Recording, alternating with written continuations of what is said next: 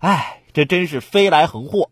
但感觉下面这位的遭遇比我要更悲惨一点。杭州的黄先生说，他开车刚出小区的地下车库，遇到了一对男女。男子突然拉他的车门，窜进副驾驶，咬了他十几口，甚至连自己的内裤都被撕破了。黄先生的脸上、脖颈和手臂多处受伤，他感到既愤怒又困惑，因为这对男女他根本不认识。据警方透露。咬人的男子叶某为女子的前男友，叶某误以为黄先生是女子的新男友，就发生了冲突。目前，警方对叶某处以行政拘留十三天的处罚。你跟女朋友都分手了，那你前女友就不能再找对象了？跟你有啥关系啊？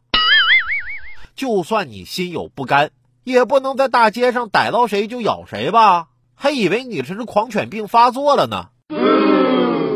分手之后，谁才是最难过的人啊？是甩人的那方，或是被甩的那方吗？不是那些整天被迫听你们抱怨，陪着你们一起骂前任，忍受你们坏心情，还得微笑接受你们随时可能会复合的朋友们。